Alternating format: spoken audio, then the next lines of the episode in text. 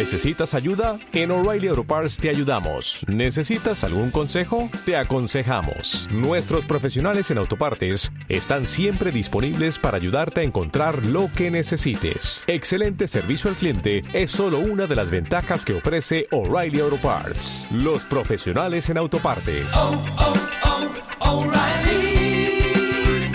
Auto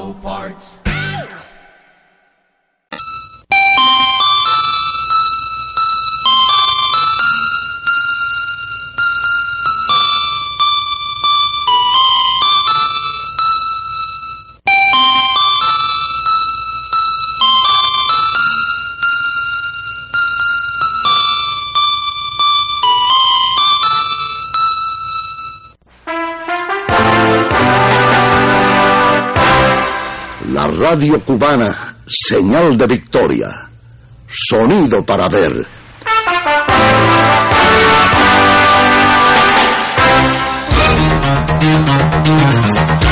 El miedo no evita el contagio.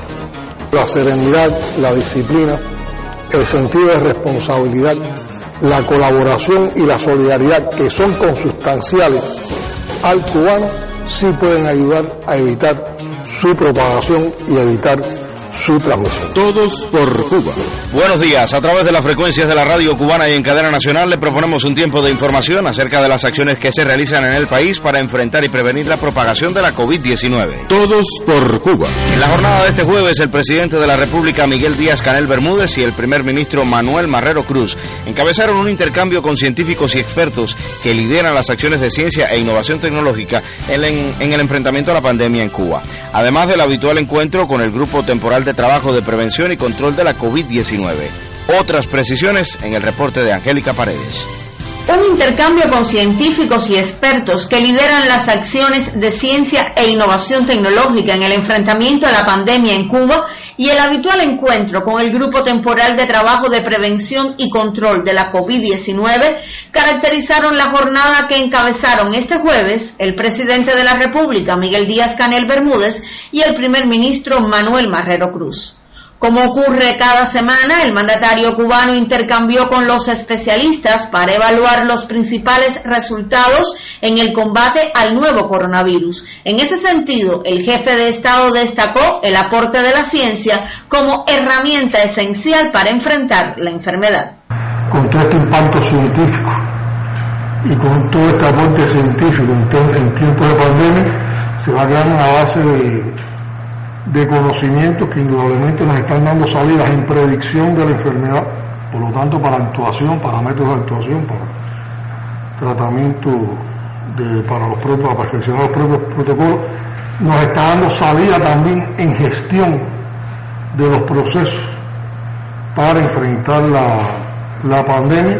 E indudablemente esto nos va a un perfeccionamiento en todo el trabajo para la disminución y y la reducción de riesgo y vulnerabilidades ante esta enfermedad y ante otras enfermedades, porque hay cosas que las podemos generalizar para otras enfermedades. Yo aquí también quisiera destacar, porque ha sido un tema que se ha venido presentando sistemáticamente en estos encuentros durante varias semanas y que ya va teniendo un mayor nivel de resultados, un mayor nivel ya de, de evidencia científica, es el, el aporte de la biotecnología cubana en el combate contra la COVID. Tanto el anticuerpo CD6 de inmunología molecular y el péptido 6GB 258 del Centro de Ingeniería Genética y Biotecnológica van jugando un importante papel y están dando resultados en evitar la muerte de pacientes graves y críticos y también eh, en eliminar o en evitar que los pacientes lleguen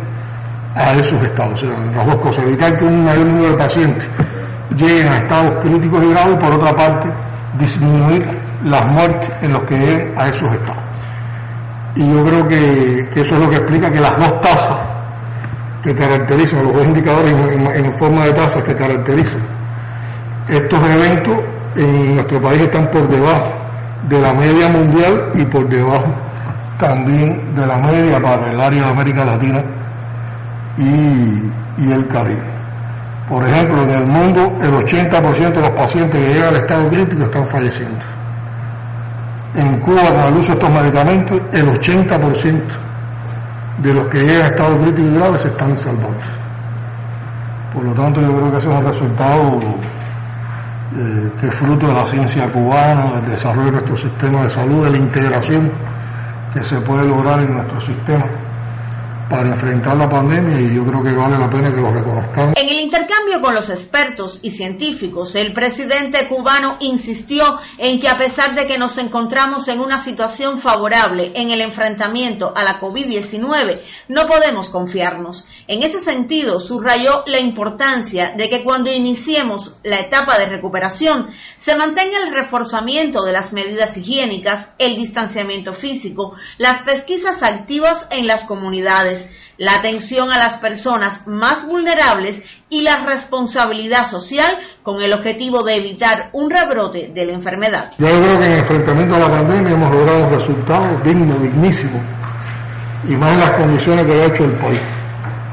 Porque aquí hay gente para las cuales empezaron las situaciones complejas con la enfermedad. Ya nosotros estábamos, ya nosotros veníamos en una situación compleja económica y social por, por del bloqueo y la ley de puerto y ahora que podamos tener el resultado científico que le dado al, país una visibilidad, un prestigio tremendo como, como un componente fundamental del, del resultado del enfrentamiento y que no tengamos rebrote eh, es la quimera y por supuesto llegar a la vacuna a la vacuna cubana. Díaz Canel llamó a la necesaria articulación e integración de los resultados científicos alcanzados por el país en el enfrentamiento a la COVID-19. O sea, ahora hay que también ir articulando, integrando todos los resultados que tenga, hay que hacer la matriz, porque esto va a ser ciencia en medio de una contingencia, eso tiene un, un valor agregado, incluso formativo diferente. Durante el alentador encuentro, el doctor en ciencias Raúl Ginovar Díaz, decano de la Facultad de Matemática y Computación de la Universidad de La Habana, reflexionó acerca de que muchos críticos y no críticos de nuestro país pronosticaban una situación más complicada para Cuba, basados precisamente en que en naciones ricas, con un sistema de salud con muchos más recursos que en la nuestra y sin bloqueo, sus sistemas sanitarios habían prácticamente colapsado. Al ofrecer una actualización de los modelos de pronósticos, Ginovar subrayó que, en cambio, en nuestro país, el sistema de salud logró controlar la epidemia. Y el sistema de salud no colapsó y va en camino a erradicarla. Y además decir que tener este pronóstico ayudó a muchas personas a ganar en conciencia que había que trabajar duro para poder aplanar la curva entonces, bueno, eh, esto confirma ¿no? que, el, que nos mantendremos en el escenario favorable. Al incuestionable hecho de que Cuba ha podido tener resultados favorables en el enfrentamiento a la COVID-19, se refirió el doctor en ciencias Pedro Más Bermejo, quien explicó detalles de un estudio realizado a una muestra de 26 países para evaluar algunas evidencias internacionales del comportamiento de las medidas restrictivas en esas naciones. Lo primero que tengo que decir es que nos costó mucho trabajo hacer esto. Primero por el volumen de información, porque, pero lo, lo, más importante es que Cuba no se parece a nadie en el mundo. Todo esto que vamos a presentar ya lo verán después, pero Cuba ya estamos haciendo cosas en una fase que está prácticamente en la cola de la epidemia.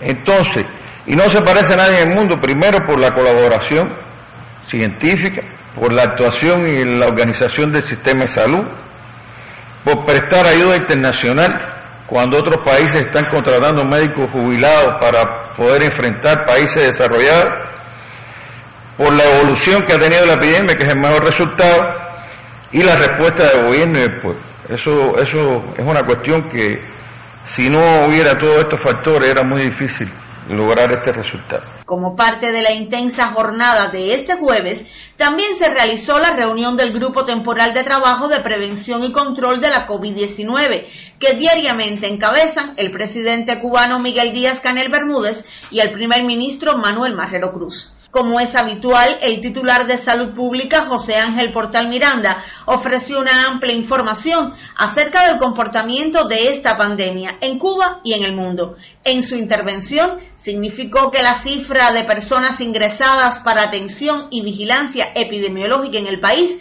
va disminuyendo. Confirmó además que al igual que en los últimos días, de los 44 eventos de transmisión local abiertos en Cuba, se cerraron 30 y se mantienen activos 14, ubicados en 7 provincias y el municipio especial Isla de la Juventud. En la reunión también presentaron sus informes acerca de la situación epidemiológica en sus respectivos territorios los gobernadores de La Habana, Matanzas y Holguín, provincia esta donde en los últimos 15 días no se había reportado hasta este jueves ningún caso confirmado de la COVID-19. Angélica Paredes, Radio Cubana. Todos por Cuba. 7 de la mañana, 11 minutos. El Consejo de Defensa en La Habana evaluó este jueves las acciones que implementa la Dirección General de Empresas de Comercio y Gastronomía en la capital para garantizar la alimentación del pueblo. Otros detalles en el reporte de Jesús Matos. El seguimiento constante de las acciones de la Unión General de Empresas de Comercio y Gastronomía de La Habana también ha sido asunto permanente por parte del Consejo de Defensa del Territorio. Desde el inicio de las medidas para el enfrentamiento y control de la COVID-19, la Unión y sus 10 empresas que la integran dirigen su atención a temas como la elaboración de los alimentos para llevar. Sobre ello explicó Hidalgo Martínez Pérez, directora de la entidad. Sigue la red de más de 340 unidades con comida para llevar en los establecimientos y 127 que se reserva por los teléfonos para consumir en los hogares que se les lleva la comida. Contamos además con el sistema de atención a la familia que se le da servicio a más de 18.000 censados en todos los 15 municipios de La Habana en 153 unidades, con los mensajeros para todos aquellos censados mayores de 60 años que no vayan a nuestros establecimientos. La directiva explicó que la red de centros de elaboración también ha mantenido su funcionamiento con la producción que se distribuye tanto en la red de la gastronomía como en el comercio. En cuanto al mercado minorista, refirió que continúa el trabajo de los mercados ideales y en el tema de las bodegas, Martínez Pérez dijo que estamos recepcionando la canasta familiar normal para el mes de junio. En los días que comenzamos a vender la canasta, se comienza por organizado por números de núcleo para que no acuda masivamente a la población. El llamado de las autoridades de la capital sobre los temas abordados desde la Unión General de Empresas de Comercio y Gastronomía ha estado encaminado a potenciar las acciones sobre todo en las zonas con medidas de incremento y a combatir el delito y las ilegalidades. Jesús Matos, Sistema Informativo de la Radio Cubana. La distancia también puede ser sinónimo de acercamiento. Acercamiento a la prudencia, a tu bienestar y el de tu familia. Distanciamiento social hoy es medicina para tu cuerpo. Quédate en casa.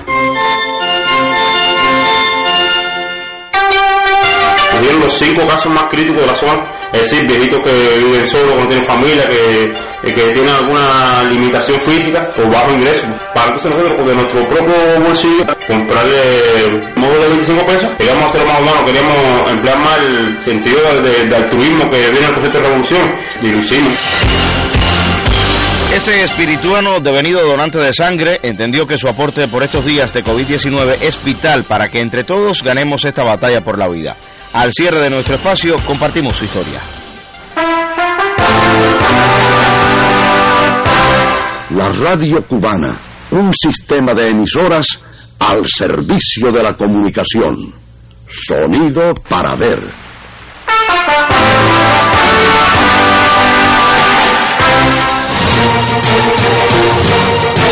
De la mañana, 14 minutos, hasta intrincados parajes del Lomerío Cienfueguero llegó un joven graduado de medicina que por estos días realiza una importante labor sanitaria.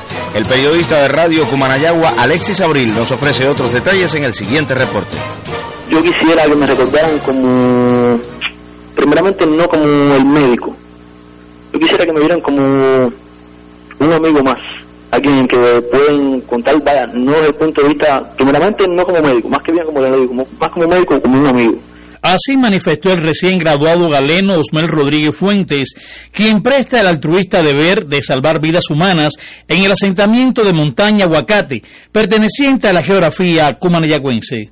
Eh, me gradué y hicimos la, la solicitud del, del municipio donde nos gustaría ver, decir, nos gustaría trabajar yo solicité Comunayagua y bueno, ya en Comunayagua, en el municipio, no, nos ubicaron y bueno, a mí me tocó acá difícil acceso, acá en la comunidad de Aguacate. Desde que llegué, la población muy atenta, la atención nunca, así, por parte de la población nunca ha faltado. La enfermera me ha ayudado mucho porque ella tiene más experiencia que yo, es decir, es joven, incluso es más joven que yo, pero bueno, ya tiene más tiempo aquí ya trabajando, ya lleva para dos años ya. La presencia de la COVID-19 hizo redoblar la vigilancia en la zona que atiende como especialista de la salud. Bueno, desde que empezó esta situación con la pandemia, los esfuerzos han sido así redoblados. En la comunidad acá es pequeña, en 67 personas nada más en la población, sin contar, por supuesto, las unidades militares que hay acá. En la pesquisa se hace todos los días, nosotros entregamos un parte, o reportamos un parte de las pesquisas, en las personas pesquisadas, en la cantidad de viviendas visitadas, en las personas mayores de 60 años, que ya por sí le da un factor de riesgo importante para muchas patologías y más cuando tienen asociados hábitos tóxicos, incrementa la posibilidad de traer o adquirir enfermedades del orden infeccioso, ¿no? Efectos contagiosos. La familia espera el retorno a casa, pero Osmel no abandona su trinchera de combate. Si cuento el día de hoy, van a ser 49 días que no veo a mi familia. Sí, hablamos todos los días, yo hablo todos los días con mi mamá y eso, y sí, y ellos me cuentan, yo les cuento, y nos mantenemos al tanto de todo. De, incluso mi mamá, cuando yo no, no me entero del parte que dan diario por la televisión, ella es la que me informa. Tantos casos, tantos fallecidos, tantos de La Habana, tantos de Matanza, y así como yo generalmente me mantengo informado, porque bueno, en el momento que anda el parte por televisor, yo no me encuentro en el consultorio. Estoy haciendo aquí? Amando este país como a mí. Pero aún tiene un sueño que deambula por su mente y corazón. Me gustaría ir algún día a prestar la asistencia médica, a ayudar a otras personas. Ese es el sueño quizás que me gustaría cumplir algún día. Si alguna vez visita los apartados parajes que engrosan la hermosa vista del macizo Guamuaya, perteneciente a Cumanayagua, escuchará los pasos de un galeno de nombre Osmel Rodríguez Fuentes, que desde su novel conocimiento ha decidido proteger la especie humana, allá donde el diablo dio tres gritos y la medicina cubana llegó. Pero orgullo en el pecho cuando a pesar del bloqueo, con lo poquito que tengo yo puedo sanar el mundo de la enfermedad. Alfredo Águila Hurtado y Alexis Abril Lariño para los servicios informativos de la radio cubana. Es que somos continuidad y vamos por más. Partir del evento de transmisión de la COVID-19 que se originó en el Hospital Clínico Quirúrgico Comandante Faustino Pérez de Matanzas, el ajetreo del personal médico y sanitario se vuelve mucho más minucioso. La periodista Ana González de Radio 26 nos cuenta. José Martí dijo que hay un cúmulo de verdades esenciales que caben en el ala de un colibrí y son la clave de la paz pública, la elevación espiritual y la grandeza de la patria. Y de esa verdad hablan hoy los trabajadores del Hospital Clínico Quirúrgico Docente, comandante Faustino Pérez de Matanzas, hombres y mujeres que laboran con pasión para revitalizar en el menor tiempo posible todos los servicios del centro asistencial. Así lo destacó la doctora Francis Arencibia Márquez, jefa del Departamento de Psicología, cuando expresó. Estamos inmersos en un proceso de reparación de errores y de debilidades que se impone para poder desempeñar un mejor trabajo. El hospital en pleno ha asumido una actitud muy positiva, una actitud a la altura de los tiempos y de lo que necesita nuestra población en Matanzas. Para la especialista en psicología, sobre todas las cosas, prima la calidad humana de su colectivo. Creo que es un momento oportuno, es un momento de avance, es un momento de, de adelanto en que lejos de estar alejándonos de la meta, creo que estamos llegando a ella. Criterios que comparte Vicente Rivera Talavera, planificador del Faustino Pérez de Matanzas. La disposición de los trabajadores es echar para adelante, cumplir con lo que haga falta hacer, porque en realidad esto es una tarea de todo, esto es una tarea, que, como decimos, de país, para acabar de darle toque final a esta, pandemia, que lo que es daño de las vidas de las personas, daño de la economía. Por lo tanto, aquí los trabajadores todos están en disposición de hacer y cumplir cualquier tarea que se les asigne en estos momentos. Lourdes García Sux, especialista de colaboración médica y comunicación institucional, razonó sobre la respuesta del colectivo ante este evento epidemiológico. Es verdad, se han cometido errores, no podemos tapar eso con un dedo, pero vamos a seguir adelante y vamos a crecernos y vamos a luchar y les prometemos a ustedes que el Hospital Faustino Pérez, nadie se va a avergonzar de ellos, al contrario, nos vamos a levantar. Por eso, exhorto a todos mis compañeros a dejar a un lado criterios inadecuados y concentrémonos en resolver lo real y sustancial de lo señalado, mejorar todo lo que pueda ser mejorado, mantener la profesionalidad para estar a la altura de lo que el pueblo yumurino nos exige y se merece. El pueblo confía en la voluntad de los trabajadores del Hospital Clínico Quirúrgico Docente Comandante Faustino Pérez para sobreponerse a las dificultades objetivas y subjetivas que gravitaron en las fisuras de bioseguridad y vigilancia del protocolo en el enfrentamiento a la COVID-19. El Hospital Provincial Matancero se mantiene vital. Ana González Goicochea, Sistema de la Radio Cubana.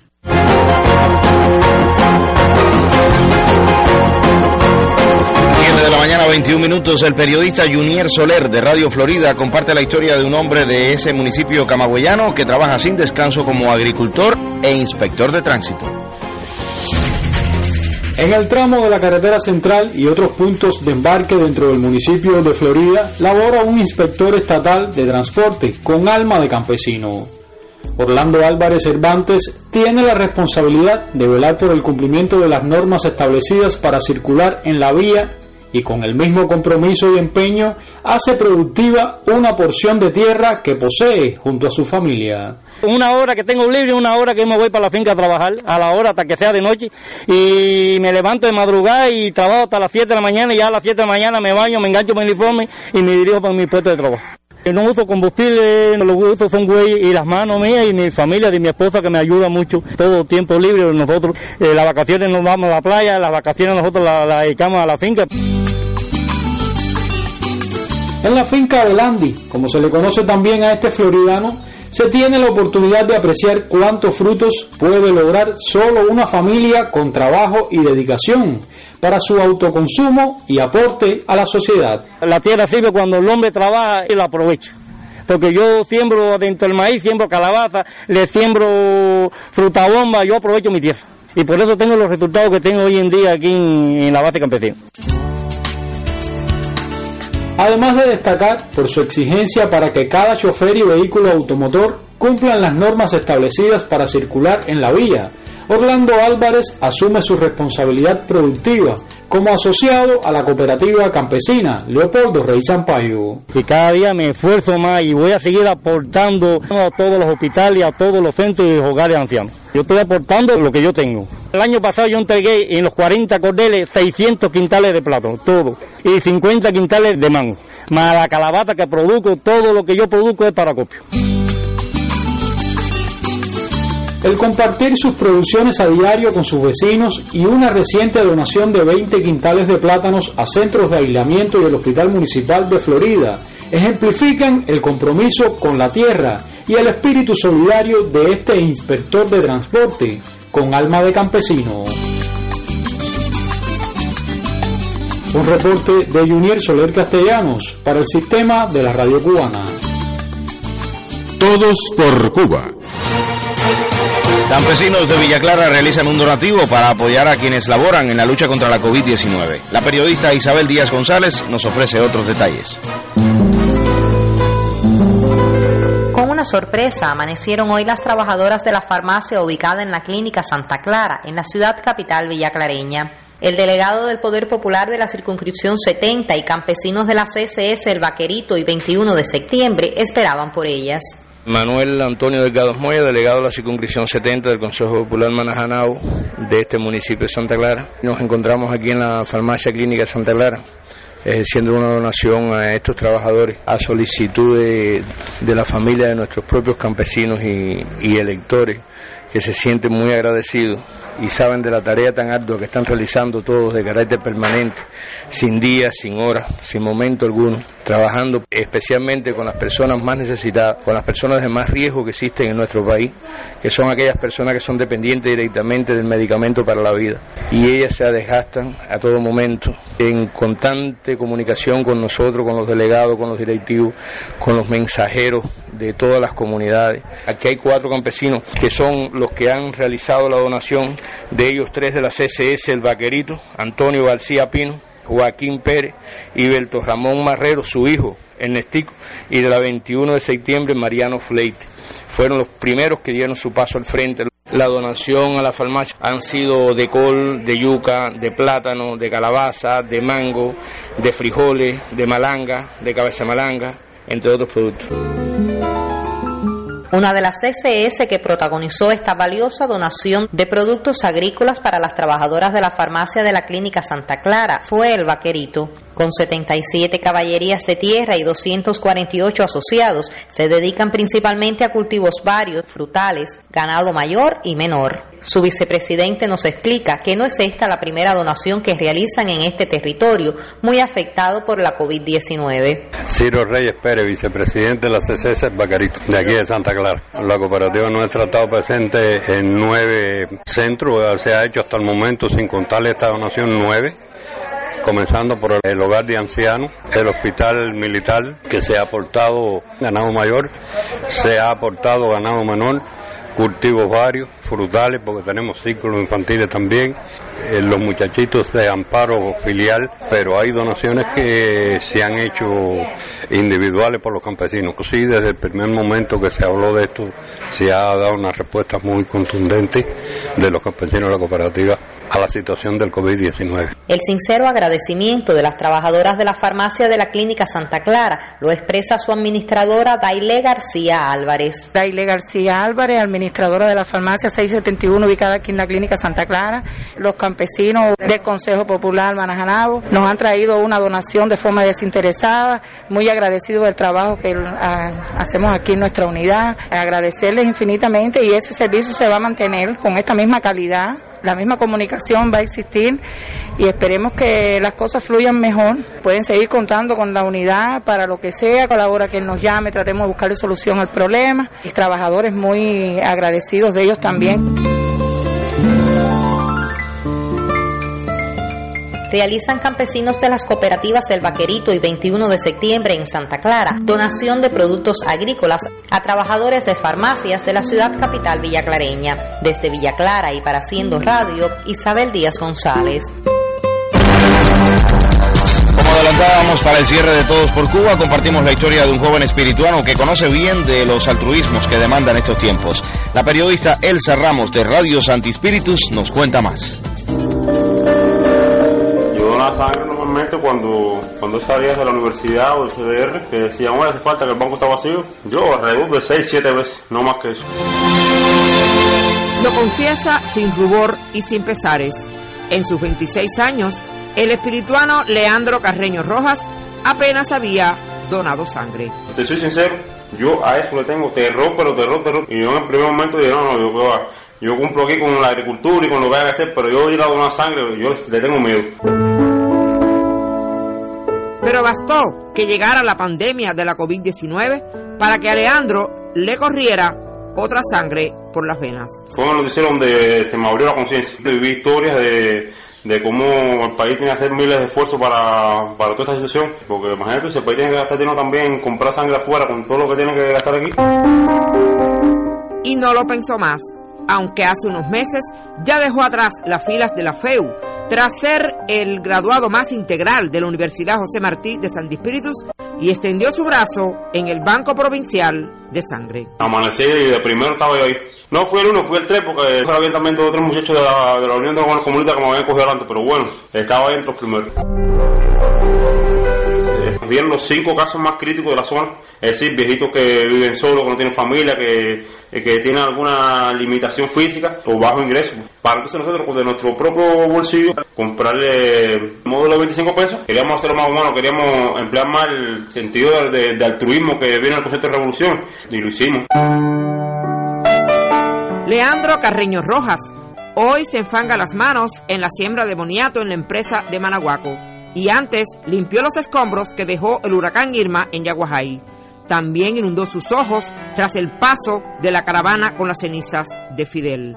Es lo que está delante y detrás de su imagen de joven hippie. Eso es algo con lo que, con lo que he lidiado desde hace tiempo. Yo incluso antes de tener por largo tenía hasta un diente de oro y tenía anillos y pulso. Y, yo me acuerdo cuando llegaba a los 18 que el profesor decía, pero tú, tú vas a punchar las ingreso.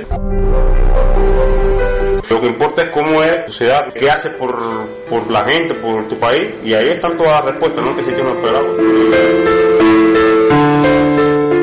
Pedro Carreño Rojas construye su casa con sus manos y se toma un trago como todo cubano. Grita los goles de Messi y tararea las canciones de Sabina. En su idolatría por el Che, lo lleva tatuado en el brazo y ha subido más de una vez caballete de casa. El Che va a seguir ahí guiando el camino y alándome las orejas cuando me las tenga que hablar. Realización Osmani García, Jailer Cañizares y Elsa Ramos Ramírez. Sistema Nacional de la Radio Cubana. Se despide todos por Cuba. Trabajamos en esta emisión Guillermo Piñeiro, Gatiel Silva, Manuel Ramírez Heras y un servidor, Magdiel Pérez Labrada. Le invito a compartir nuestras historias en las redes sociales, como siempre a quedarse en casa sin exceso de confianza y ahorrando en la medida de lo posible la electricidad de todos. Muy buenos días. Fuerza Cuba, que viviremos y venceremos. La radio cubana, tu fiel compañera, siempre contigo. Sonido para ver.